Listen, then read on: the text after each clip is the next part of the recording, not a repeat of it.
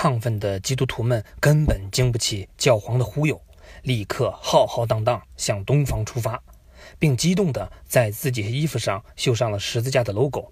于是，他们被称为了十字军。好了，这大概就是十字军东征的起因。看懂了吗？所谓的十字军东征，表面上是耶路撒冷引起的宗教冲突，其实主要还是因为穷。这场撕逼新东方的运动持续了两百年，冲着东方的圣城和财富，基督徒一波一波涌到了中东，结果跟穆斯林两边打得头破血流、摇摇欲坠。这两百年里搞了些什么飞机？十字军东征的标准流程是这样的：首先，找了一个吃饱饭没事干、根正苗红的教士，或者忙成狗了还想找一份兼职的国王。比如说英王和法王等等，然后吆喝一堆贵族骑士、农民、地痞、盲流，是人是鬼不挑，有梦想就行，手边有什么就抄什么，就这样组成一支十字军。接着跟随教皇向上帝打一个申请，就可以出发了。我们来先记住一个数字八。两百年间，基督徒们一共组织了八次东征，一波一波冲到了中东去。而这整件事情的结果，最后被写成了诗：“轻轻的我走了，不像我啪啪的来。我挥一挥衣袖，买了一个表，没带走一片云彩。”我们没有必要了解每一次的具体情况。冷兵器时代打仗，无非四个字：哼哼哈嘿。每次东征，基本也就一句话：“What fuck？又来砸场子了。”然后。就蹭蹭蹭跑过去打，你说有啥好吃的？所以我们只挑几次有话题感的来说一下。第一次，可是这次胜利不是白捡的。第一次东征有两支队伍，一支最后取得了胜利，叫骑士十字军。这支队伍全由贵族土豪组成，本身也几乎都是职业军人，盔甲、武装、交通工具、战术思想要啥有啥。而另一支。叫农民十字军，画面感出来了没有？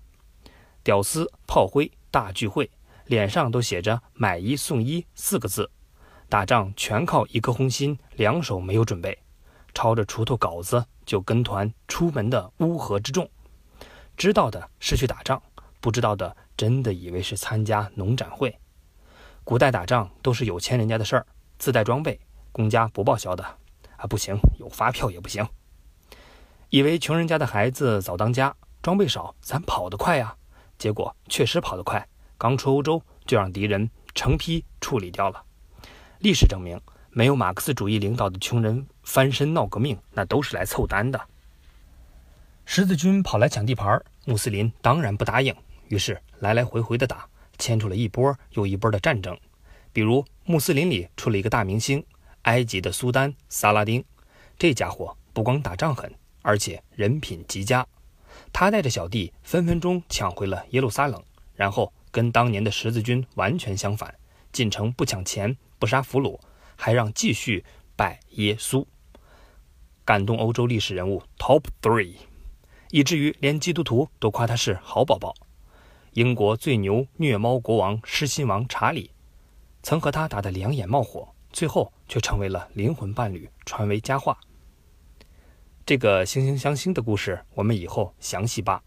就这样，耶路撒冷又在穆斯林和基督徒之间来回的倒腾，这是故事主线，没啥好说的。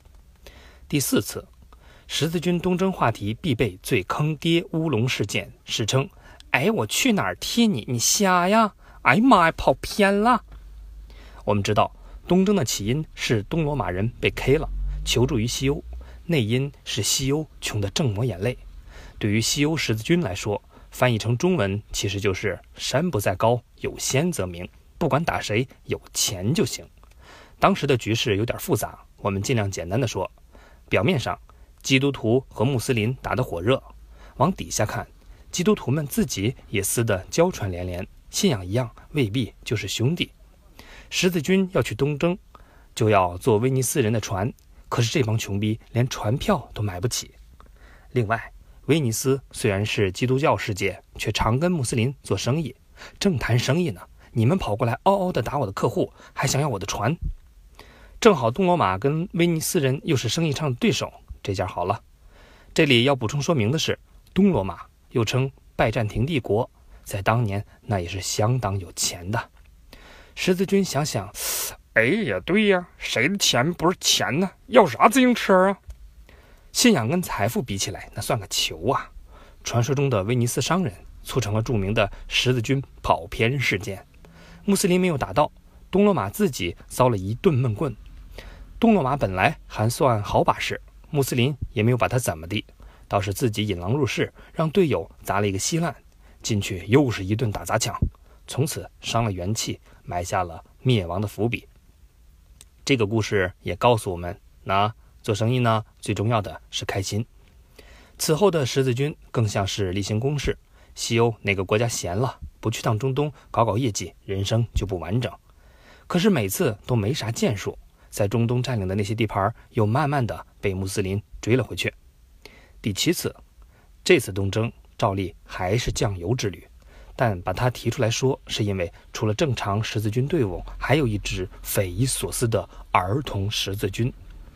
基督徒经过近两百年的劳民伤财的东征，学会了深刻的反思：是不是因为我们这些成年人罪孽太深重，上帝都抛弃我们了？